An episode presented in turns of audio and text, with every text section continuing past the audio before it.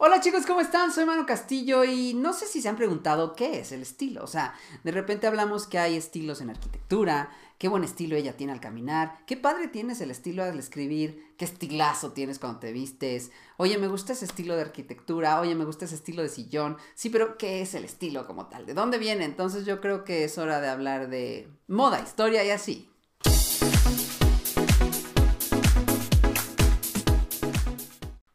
Bien, ¿qué es el estilo? O sea, en realidad, ¿de dónde viene esta palabreja y, por qué nos, gusta tanto y por qué nos hacemos tantas bolas? Bueno, hay muchas teorías, ¿no? Para empezar, eh, se dice que viene de, bueno, sus raíces grecolatinas. Hay unas versiones que viene del latín, que es estilos, que quiere decir columna.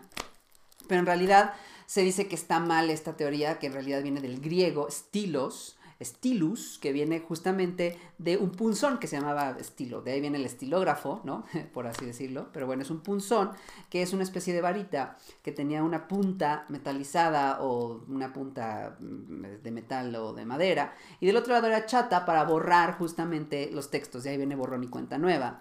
En las, este, justamente, pues, lajas de, de barro, por así decirlo.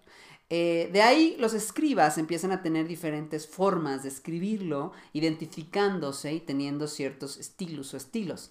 Eh, de ahí justamente nacerá una forma o un diferenciador de algo o de hacer algo y de ahí saldrá esta palabreja. Cada escriba o dedicaba a una persona tenía su propia manera de hacer las cosas y de ver las cosas y esto también empieza a variar en la pintura, empieza a variar en la escultura, generando un diferenciador. Ah, sé quién hizo esto, sé quién escribió esto, sé que quién este, eh, pintó esto, haciendo justamente el famoso estilo, ¿no? Por eso hoy usamos esta palabra para definir una este, forma de hacer algo.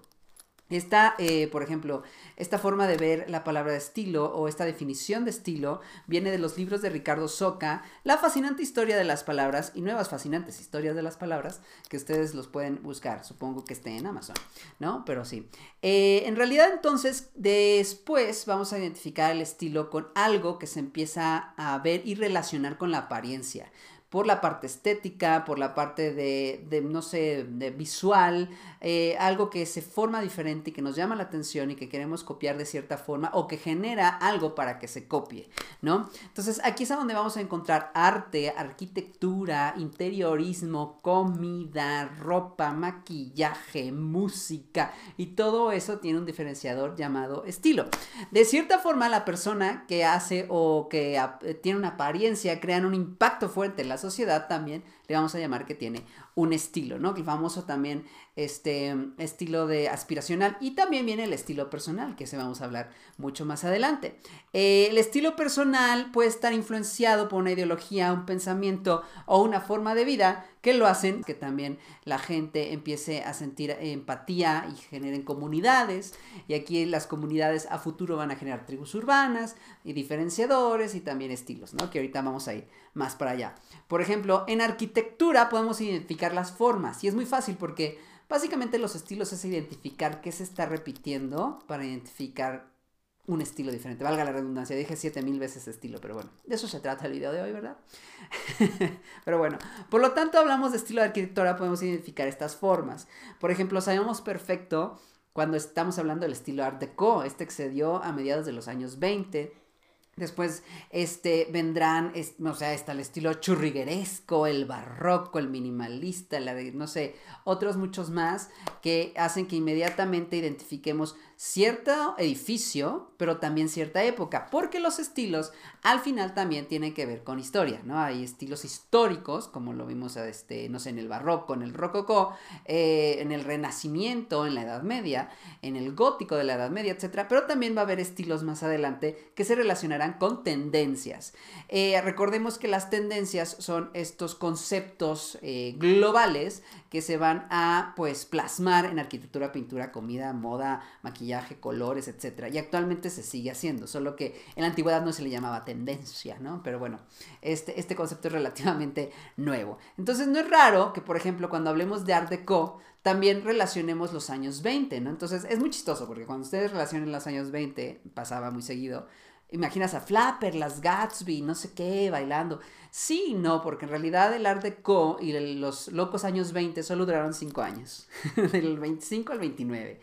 Antes no quiere decir que no existieran, acuérdense que hay épocas de transición, ¿no? Antes de los, los primeros años de los años 20, pues estaba acabando la Primera Guerra Mundial, estábamos en recesión económica, este, México está en otra también situación, Latinoamérica también tiene otras situaciones, y entonces a nivel global, donde las potencias económicas también empiezan a inyectar dinero hacia otros países este, desarrollados, pues generarán bonanza y esta bonanza se va a reflejar en colores, en siluetas y tal, y también sumado a otras formas de expresión en arquitectura, en pintura, etc. Entonces todo se va dando para una tendencia y así es como lo hacen los años 20.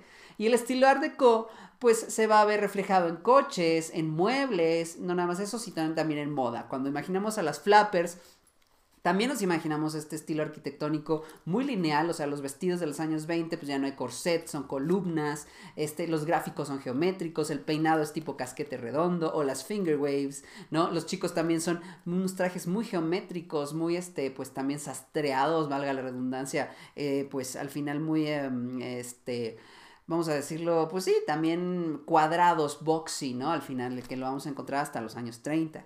Eh, lo chistoso es que, por ejemplo, hay estilos que empiezan a desenvolverse y se salen de la tendencia. Entonces, esta tendencia de co, pues al final se va a ir más a la parte de arquitectura e interiorismo, porque el estilo Art Deco en arquitectura este, e interiorismo va a llegar hasta los años 50 y 60. ¿Sale? O sea, vamos a encontrar que fue fuerte este, inspiración para la época espacial, que va a ser el ya y cuando se parta totalmente el Art Deco. Este, vamos a encontrar otro tipo de Art Deco que se llama Steamline, que tiene esta onda como muy aerodinámica. Y a futuro, hasta los años 80, va a servir de inspiración para el estilo Memphis. Estas geometrías que veíamos como en caricaturas tipo Rocco's Modern Life o en Friends, o todo este rollo de este, perros como muy estilizados para los departamentos, este, eh, los eh, pisos de los departamentos en cuadros como ajedrezados, eh, geometrías, triángulos, cuadros con chochitos en este, volando, mucho como estos gráficos que se daban en las playeras de los 80s y 90s, pues es el estilo Memphis que va a estar influenciado del Art Deco. Entonces vean cómo estos estilos van, van causando también que haya otros subestilos y que den esta innovación tan impactante que al final tú puedas imitarlo o puedas identificarlo, ¿no? Esos son los estilos arquitectónicos, también en los estilos en arte, o sea, el impresionismo, el dadaísmo, el hiperrealismo, este, no sé, otros muchos que pueda haber, el este, minimalista, el expresionista. Eh, eh, también en moda vamos a encontrar algunos muy parecidos. También hay un estilo minimalista en ropa, pero también puede haber estilos que están influenciados, como ya lo hemos dicho antes, por comunidades y estas comunidades por el este, tribus urbanas, ¿no? Y básicamente es aquí donde vamos a ver que las tribus urbanas van a hacer lo suyo. Recuerden que las tribus urbanas como tal las vamos a encontrar hasta los años 50, gracias a la proliferación y el nacimiento del adolescente. No quiere decir que la gente no fuera adolescente antes, pero el concepto de adolescente que tenemos del siglo XX-XXI es diferente al que había antes. ¿Por qué? Porque antes, pues entre que estaban guerras, entre que te morías de una fiebre, entre que, pues, eh, no sé, la tasa de mortandad era altísima, eh, pues te casabas muy joven, a los 19, 20, 21 años, si no es que te casaban, ¿no? Entonces no había este tiempo de relajación, de relaciones personales, de conocer gente de tu misma edad. Entonces eso va a pasar en los 50. Eh, eh, justamente aquí es donde ya están las universidades, las prepas, etc. Y se van a empezar a hacer, a juntar personas que busquen sus propios ideales y se, se quieran separar de lo que impone el adulto, naciendo las tribus urbanas. Eh, de ahí vamos a encontrar las más famosas, los rockabilis y sus, este, pues, némesis de toda la vida, los niños bien de toda la vida y así, los, los, este, ¿no? Entonces los preppies van a ser los némesis de los rockabilis, mientras que unos son los chicos malos, los otros son los niños bien. Pero es interesante porque el preppy es un estilo que no nada más nace en los 50, que se va a ir revolucionando hasta los 80 y que ahorita sigue regresando y se mantiene como un estilo, digamos ya clásico, por así decirlo, o un estilo muy referenciado. Pero ¿por qué hay estilos que sucede esto? Porque el rockabilly tuvo su boom, desapareció, luego heredó ciertas cosas a otras tribus urbanas y ahorita yo me puedo poner chamarra de piel sin necesariamente ser James Dean, ¿no? Pero, este, ¿por qué suceden estas cosas? Mucho tiene que ver por las comunidades, ¿no? El estilo preppy, por ejemplo, viene de la comunidad WASP. Los WASP en Estados Unidos se llaman los White Anglo-Saxon Anglo-Saxon, White Anglo-Saxon Protestants, o los protestantes blancos anglosajones. Básicamente los más clasistas y racistas, por así decirlo.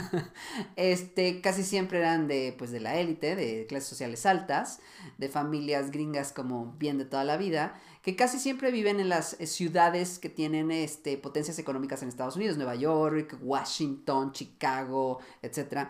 Y pues tienen hasta casas de descanso en otros lados, etc. ¿no? Bueno, el caso es que estos evidentemente van a escuelas privadas, las escuelas privadas tienen uniformes y estos uniformes, este, o en preparatorias también, estos uniformes y preparatorias tienen un tipo especial de look, ¿no? Eh, y por eso es que se llama preppy de preparatory. También este tipo especial de look tiene que ver con que vienen de una familia o una casa clásica, ¿no? En donde papá mamá les decía cómo vestirse, cómo es, cómo es ver ser niño bien, cómo es ser niño de sociedad, etc. Eh, por lo tanto, no es raro que encontremos piezas de sastrería o pantalones tipo chino. Los pantalones chinos son los de gabardina, como los dockers, por ejemplo.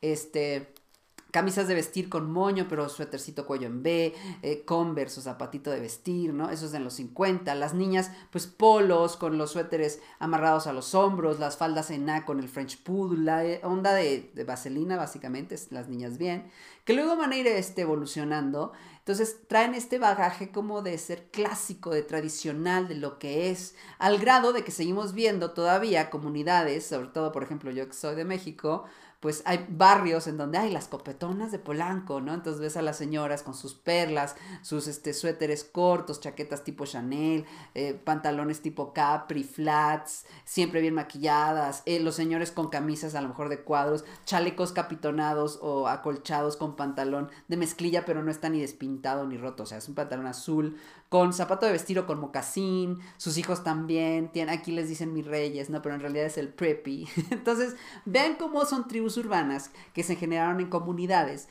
que también trae un bagaje histórico, tristemente el preppy trae un bagaje histórico un poco oscuro, pero en los ochentas va a cambiar precisamente por esta onda de este, la alza económica que se dio ahí, sobre todo con los yuppies, una tribu urbana que también este, nace de estas eh, pues, características clásicas de dinero, aspiración. Entonces vean de dónde sale justamente el estilo preppy. Es un estilo que nació de la aspiración con un bagaje tradicional que al final pues es raro que cambie, ¿no? O sea, es una escuela que viene desde antes. Si tus papás, como los míos, son baby boomers, son de los que te dicen, no se sienten así, este, no mastiques asá, eh, se pone así la ropa, ¿cómo no vas a ir con un saco al trabajo? ¿Cómo? Entonces, como que les causa conflicto las nuevas tendencias porque son muy cuadrados, por la forma de ver la moda. Entonces, Así es como funcionan esas tribus urbanas. Pero también hay tribus urbanas y comunidades que son innovadoras, que este, rompen, que son, este, pues al final lo que quieren hacer es totalmente o ver al mundo arder o totalmente salirse del, este, del esquema en el que existe, ¿no? O sea,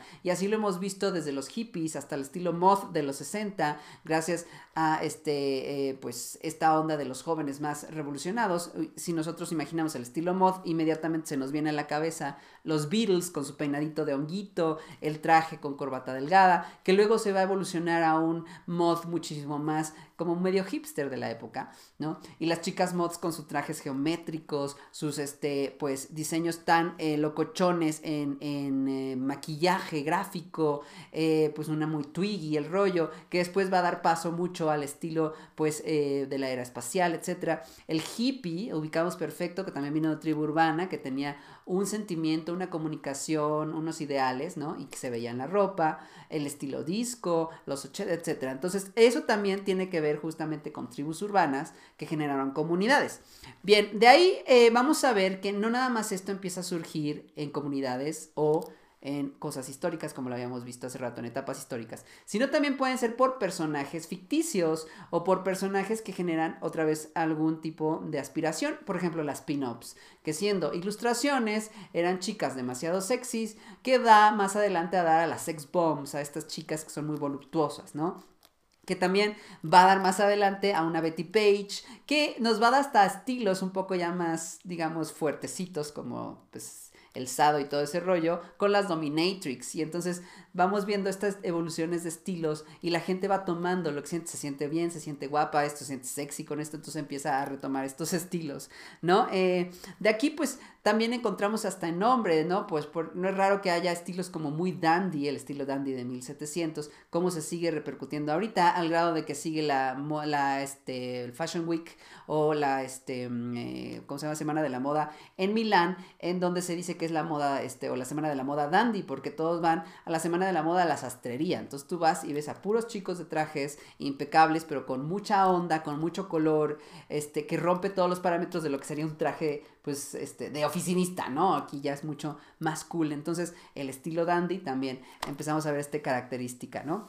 También hay estilos que refieren a comunidades y a países que son muy personales, como estilos folclóricos, ¿no? En México, pues ubicamos desde una Frida Kahlo hasta el estilo kitsch, que el estilo kitsch es general, todos los países tienen estilo kitsch, luego les, les explicaré bien qué es el estilo kitsch. Pero es justo este estilo en donde pues eh, reúne características de cierto país con materiales a lo mejor de dudosa calidad, pero que tiene un concepto interesante que al ser tan malo lo hace bueno, por así decirlo, ¿no? Entonces de repente vemos este la Virgencita de Guadalupe con lentejuelas mal bordada en una playera, pero tiene onda, o es raro, ¿no? Entonces, este, hasta tienen un lema así como lo kitsch, lo, feo es cool, ¿no? Entonces, ese es el estilo. Y, y, no es raro que tenga un concepto o que de repente tenga ciertas eh, características que se parezcan a una tribu urbana, como los cholombianos, que es una tribu urbana que actualmente se está este, desarrollando, que tiene esta como faceta entre lo que fueron los cholos, pero también vienen justamente con nuevas formas de expresión, en peinados, en ropa. Es bien interesante. Total, este, ese es uno de los estilos como modernos también. Eh, pero muchos también de los estilos que vemos ahorita vienen influenciados por el cine. El cine es una gran lupa de lo que va a ser tendencias y lo que nos va a generar personajes que queramos aspirar a, ¿sale? Y para nombrarlo rápido, desde que inicia el cine con el cine mudo, vamos a tener personajes que generen que la gente quiera copiarlos. Por ejemplo, uno de los principales artistas del cine mudo va a ser Rodolfo Valentino. Rodolfo Valentino, bien llamado también el eh, amante perfecto o el amante ideal. Hay un libro que se llama El arte de la seducción que justamente lo toma como un arquetipo de cómo saber venderte o cómo saber, eh, no sé, seducir, ¿no?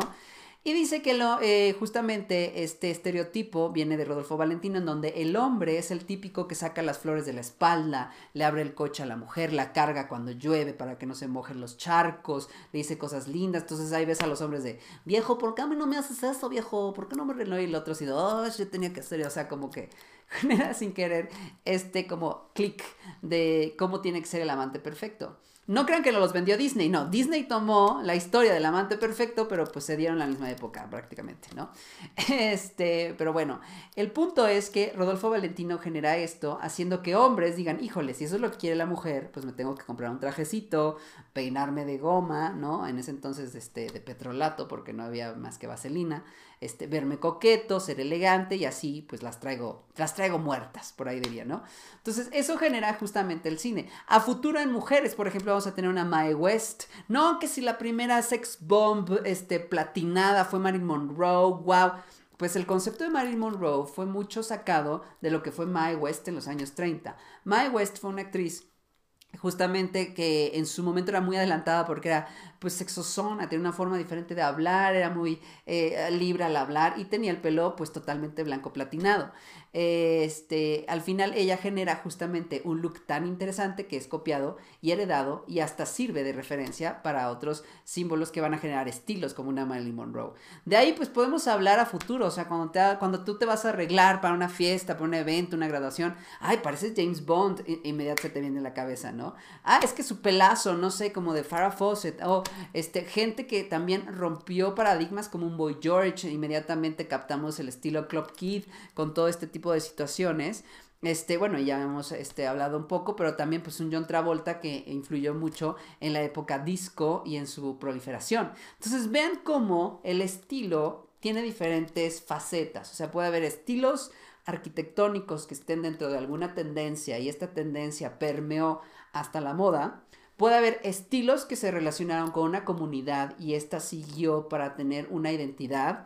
Estilos de tribus urbanas que también dentro de esa comunidad se quisieron diferenciar y hacer pequeñas comunidades para ser diferentes y únicos, como las tribus urbanas o estilos que nos generan aspiración como celebridades, ¿no? Cantantes, una Madonna, por decirte, ¿no? Como eh, inmediatamente captamos Like a Virgin, o este, su corset de Jean-Paul Gaultier de Blonde Ambition, o su look de ABBA para este, eh, su onda de Confessions on a Dance Floor. Entonces trae estos looks que son muy fáciles de imitar a una Lady Gaga, etcétera, etcétera, etcétera. Entonces justamente ahí es a donde encontramos todos estos bagajes. Entonces, ¿qué quiere decir esto? Y es lo más divertido que todo esto está a tu disposición. A tu disposición para encontrar tu estilo, saber cuál es tu estilo y la palabra más importante y el segundo bloque de este bonito programa es ¿Cómo encuentro mi estilo? ¿Qué es mi estilo? ¿Cuál es mi estilo? Porque eso es como algo muy común que cuando estoy hablando de este tema me dicen clientes, amigos, eh, gentes en los lives, ¿no? Personas en los lives, perdón, este, etcétera, de cómo encuentro mi estilo. Ayúdame a encontrar mi estilo. Pues justo aquí vamos a dar ciertos looks, ciertos avances, ciertos tips para que lo encuentres y también ver que todo el mundo tenemos un estilo. Entonces, ¿cómo encuentro o cuál es mi estilo? Bueno, para empezar, ¿qué es el estilo personal? Eso es lo que vamos a empezar. El estilo personal es cómo tú te identificas contigo mismo, pero también cómo te quieres dar a entender hacia el mundo, o sea, la forma en cómo te arreglas. Básicamente eso es estilo, así de fácil. Así, aunque es que yo no tengo estilo, todo el mundo tiene estilo, así. Hasta el, este, y se los voy a decir así, hasta el policía que está en la esquina tiene un estilo, porque es diferente a cómo se arregla con su compañero policía.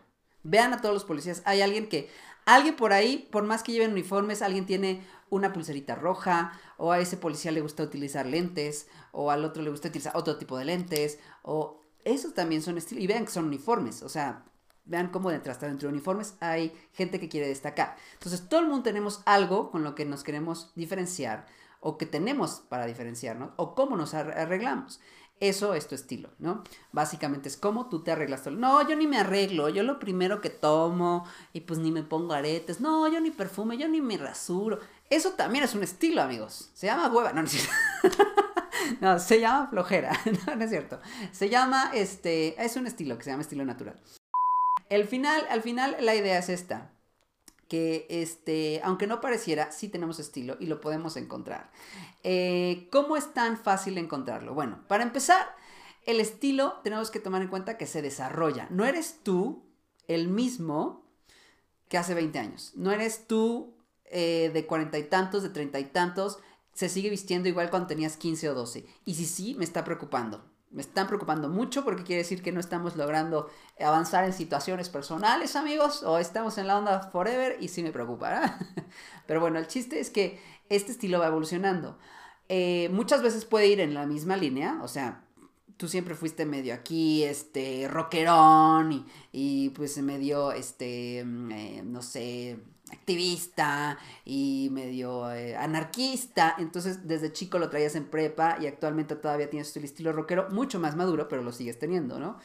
Eh, o hay gente que no sé, de chiquito era, em, eh, tenía peso encima, era más llenito, era medio introvertido y de repente la pubertad le hizo maravilla, se metió al gym y actualmente su estilo es súper de escotazo, enseñar brazote, ropa entallada, o sea, también es lo que les digo que va evolucionando. Entonces, así es como tenemos que empezar a identificar nuestro estilo. También el estilo evoluciona dentro de situaciones que tú vas a vivir, ¿no? Por ejemplo, el trabajo. No es lo mismo cómo te vistes en domingo en tu casa que cómo vas al trabajo. Bueno, ahorita que estamos en home office, posiblemente sí. Espero que no. Eh, a nivel psicológico no es bueno. Pero bueno, si, si tú vas a oficina o si tú tienes de repente eh, juntas a nivel digital, también tienes una forma diferente de vestirte. Ah, cuando estás en este fin de semana. Ah, cuando ibas o cuando vas al este partido de fútbol o cuando vas al cine o cuando vas a un date, ¿no? Al date, bueno, hasta te esmeras. Ahí me da risa porque ahí entraría el ejemplo perfecto de, no, yo no tengo estilo, pero cuando tienen novia o están buscando galán o tal, bien que se arreglan, ¿verdad? Y ahí sí le salió el estilo. Ah, ¿verdad? Ahí no se la sabía. Entonces sí, en efecto. Todos tenemos cierto estilo. ¿Por qué? Porque queremos agradar, queremos atraer, queremos que nos vean, queremos que no nos vean, queremos ser vistos, queremos este, ser, eh, ver que somos enojados, queremos ver que somos este, anárquicos. Todo es la parte divertida. Entonces, ¿cómo identificar cómo es que es mi estilo y si ha evolucionado? Muy fácil. Para empezar, tenemos que checar nuestro closet. Yo siempre les digo, chequen el closet y vean qué se repite dentro de tu armario. ¿No? Si hay cierto tipo de color, cierto tipo de prendas. Es que todas mis prendas son algodón, son súper cómodas, no me gusta que pique nada, quiero que todo sea básico. A mí me da flojera combinar, yo creo que te rápido. Ah, pues posiblemente tu estilo es mucho más natural, mucho más easygoing, mucho más fluido. Entonces, ya que identifiques este estilo, búscate referencias visuales. Alguna celebridad que tenga este estilo también en Pinterest, en, Moonboard, búscate a gente, a chicos que estén en joggers con playera, que tengan onda, que se vean bien. Y también identifica ¿Por qué se ven bien estas personas? ¿La camisa está arrugada? No, ¿verdad? Entonces, ¿por qué tú sales con la camisa o la playera que parece chicharrón? ¿No? Ah, el pantalón es nuevo. Ah, ok, ok. Él, tiene hoyos el jeans porque tiene onda por jeans rotos con onda o porque se le, ya se le rompieron y lo parchaste siete veces porque no te quieres deshacer de ellos porque son los que usaste desde la prepa. Pues no, hay que también identificar que hay prendas que no puedes tener apegos porque ya avanzaste, avanzaste o espero, ¿no? Entonces, esa es la idea. Eh, ya que identificaste colores, ya que identificaste prendas y ya que identificaste quiénes son tus personajes que te gustan, ahí es a donde empiezas a ver cuál podría ser tu estilo. Ahora, evidentemente, eh, personajes y personalidades e imágenes que tú te pondrías, porque es bien fácil de repente decir, no, pues es que a mí me encantaría, o sea, para mí, wow, vestirme como, eh, no sé, ¿quién les gusta? Harry Styles, no, pues sí, en drogas yo me pondría una blusa transparente de gasa. Se le vea increíble y creo que si me la pondría yo en un editorial estaría padrísimo. Pero para salir al Oxxo, pues no, no me sentiría seguro porque me sentiría en un disfraz, porque no soy yo, porque no es mi estilo. Yo soy un poquito a lo mejor más setentero disco, a lo mejor más retro, a lo mejor no tan este enseñador. Eso también hay que identificarlo. Entonces a lo mejor Harry Styles me gusta por colores, pero queda descalificado por si quiero yo copiar ciertos looks. Entonces, no sé, me encontré alguna pasarela ahí en Logan, pero me encontré a lo mejor Harry Styles cuando era más squinkle o a lo mejor otro artista. Dice, ah, pues me gustan los skinny jeans, ah, me gustan sus botas, ah, me gustan esto. Entonces empiezo a identificar hasta marcas y empiezo a ver qué tengo de mi closet que se parezca, que se parezca a estas imágenes. Esa es una. Ya si es que tú tienes un estilo hecho y derecho, o ya que encontraste tu estilo, o ya que encontraste algo que te sientas cómodo y todos los días vives en él, viene el segundo paso y tú vas a decir, el segundo paso, pero si apenas estoy, ah, calma, calma. Porque esto también va para ti, si es que apenas estás empezando. El segundo paso es identificar que el estilo es flexible, ¿sale? Hay días que te puedes super producir y hay días que puedes echar la super flojera y estar crudo en tu casa y, y nadie te va a ver y no pasa nada. Y hay días que tienes que estar en look de confort, por si sales al Oxxo, por si sales al banco, por si una videollamada. Y hay looks de trabajo, hay looks ejecutivos, hay looks de cóctel, etcétera, etcétera, etcétera. No te tienes que saber los protocolos si no estás, si no estás muy en este mundo, pero si te lo sabes muy bien. Pero lo importante es que tengas e identifiques que el estilo es flexible. No eres el mismo cuando vas a una boda que cuando estás en Tulum. ¿No?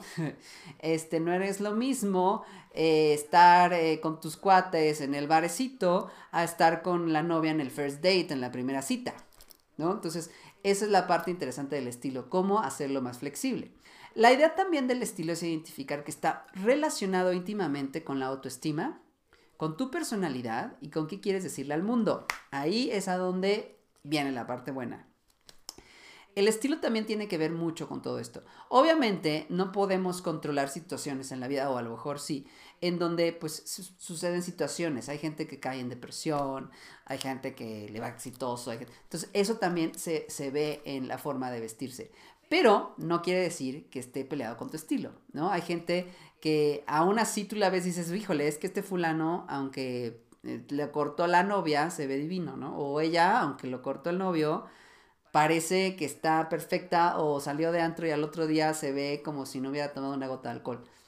Porque es forma también del estilo de cada persona. Parte del estilo y la moda es que lo puedes ir desarrollando. Al final la moda es una parte de estética, es una parte de tenerla presente. Por eso ese es mucho de estos programas, de identificar que la moda, aunque parecería frívola, en realidad no lo es, porque está muy relacionado con todo, está relacionado con el medio ambiente, con la historia, con la música, con la moda, arquitectura, interiorismo, con tu persona, de dónde vienes, de dónde fue, quién lo trajo, qué tribu urbana lo, heredó, eh, de dónde trae y cómo tú sirves todo o, o haces que todas estas herramientas funcionen para tu beneficio, ¿sale? Entonces la moda es una herramienta, acuérdense siempre esto, y cómo tú puedes vestir de acuerdo a tus necesidades o a lo que quieras expresar. Y eso es a donde tú empiezas a desarrollar tu estilo. Eh, ya para terminar, este ahora sí que fue muy eh, rápido este, este programa, episodio de hoy. Pues el estilo mm, tampoco se trata de frustrarnos, de buscarlo eternamente o todo el tiempo cambiar. No, o sea, el estilo también es a donde tú te sientas cómodo. Si tú eres una chica que no le gusta enseñar nada y de repente le ponen un vestido súper pegado, te vas a sentir lo más incómoda, lo más disfrazoso, te vas a sentir mal, vas a sentir que todo el mundo te ve y no es tú, ¿no? Pasa mucho con celebridades, una Billie Eilish, ella utiliza muchísimo oversize, pero utiliza otros puntos focales como uñas, tal, porque no le gusta que la gente la vea como su cuerpo, ¿no? Quiere que la vean por lo que es como artista. Pero hay gente que le gusta que la vean. O sea, hay gente que anda por la vida con el brazo aquí de jean, con las playeras sin este mangas que están las sisas hasta las axilas, ya sabes, para que se les vea medio cuerpo. Entonces, también es válido. Pero hay que identificar entonces cuándo puedo yo mostrar de más y cuándo no. Y ahí es cuando entran otros estilos que son los estilos protocolarios, ¿no? O los protocolos de imagen. Que si los protocolos ejecutivos, que, que ni modo, ahí si te entras a trabajar a una empresa, tu estilo personal tiene que quedar atrás. Tristemente, ¿Por qué? Porque tú ya cuando entras, no sé, a un banco, a una empresa grande, a una empresa que tiene ya ciertos valores y visión y misión, tú ya eres parte de esta empresa. Y al ser parte de esta empresa, ya no digamos que dejas un poco de ti afuera. Entonces, todo lo que tú hagas es relación a esta empresa. Todo el mundo conocemos cosas y gente que hemos oído, o políticos, que hacen algo y los corren. ¿Por qué? Porque están parte de la empresa llamada gobierno, por así decirlo. Entonces, no está bien que estos empleados hagan cosas que están mal vistas, ¿no? Porque no es la persona, sino parecería que es parte de la empresa. Entonces, eso es lo que sucede en los protocolos ejecutivos. Por eso se uniforman con trajes. Pero, esa es la parte divertida de la moda. Aunque tú tengas un estilo ejecutivo o un estilo particular de trabajo, puedes sacar tu estilo de cierta forma, ¿no? O sea, con colores, con un puntito focal, un detalle, un zapato interesante, sin necesariamente llamar tanto la atención, ¿no? Porque muchos estos protocolos te permiten solo ciertos este, accesorios, en las mujeres zapatos cerrados, las, mes, las faldas abajo de la rodilla, o sea, como que hay lineamientos que son como muy de flojera, pero eso pasa protocolos políticos, ¿no? De repente que trabajas con algún político y no puedes usar marcas, no puedes usar esto. Sucede porque así funciona, ¿no? Entonces, también tienes tú que identificar y no te tienes que pelear con el mundo si la gente te dice, es que me vio feo porque estoy entrando a trabajar y cuando pedí trabajo a una agencia, una firma de abogados y yo iba así con mi look súper este, estrafalario, me vio feo. Evidentemente te iba a pasar porque no puedes también tú pelear con el mundo porque hay ciertas zonas en donde se permiten ciertas cosas. Ahora, tú puedes ir con tu versión más ejecutiva, eso sí se puede. Tú puedes ir con tu versión más seria o tu versión más este, protocolaria, y esa es la parte divertida de la moda, ¿sale? Entonces, el estilo no le tengan miedo. El estilo nada más es identificar cuál es el tuyo, cómo yo lo puedo evolucionando, qué tanto mi trabajo me permite jugar con él, qué tanto este, lo tengo que dejar a un lado qué lugares también, ¿no? Hay en donde el estilo lo puedo explotar increíble en un antro, a lo mejor en un eh, bar, en un cóctel, puedo ir con lentejuelas, brillo tal, porque quiero llamar la atención, shine, bling, bling, ¿no? A un velorio, pues a menos que tú seas el muertito, que es el que más van a ver, pues no está tan padre que llames tanto la atención, ¿no? O este, hasta eso, me ha tocado ir a velorios donde son muy fashion todos, pero de una forma muy prudente, ¿no? Entonces, también identificar a dónde vas, ¿no? Esa es la parte interesante. Y este, ver que también te puedes relacionar este, con otras personas que tengan tu mismo estilo para generar este, pues, comunicación entre ustedes, una especie de comunidad, por así decirlo. Y también guíate de la historia, ¿no? Hay tantos estilos, por ejemplo, yo soy fan del estilo retro, sin querer o queriendo, yo que soy fan de esto, pues de repente he tenido estilos desde preppies, pero también estilos rockabilly y estilo dandies como victorianos. Ahorita estoy, me fascinan los 70, entonces estilos retro, pero sin querer mi estilo se, se enfoca en retro porque juego con las épocas, ¿no? Este, tú, ¿cuál es tu estilo? Ser más divertido, es más extravagante. Esa es la parte divertida. Y lo interesante es dejar o no una huella. Tampoco es ley de vida que persona que llega al mundo tiene que dejar una huella de moda. Eso es una realidad.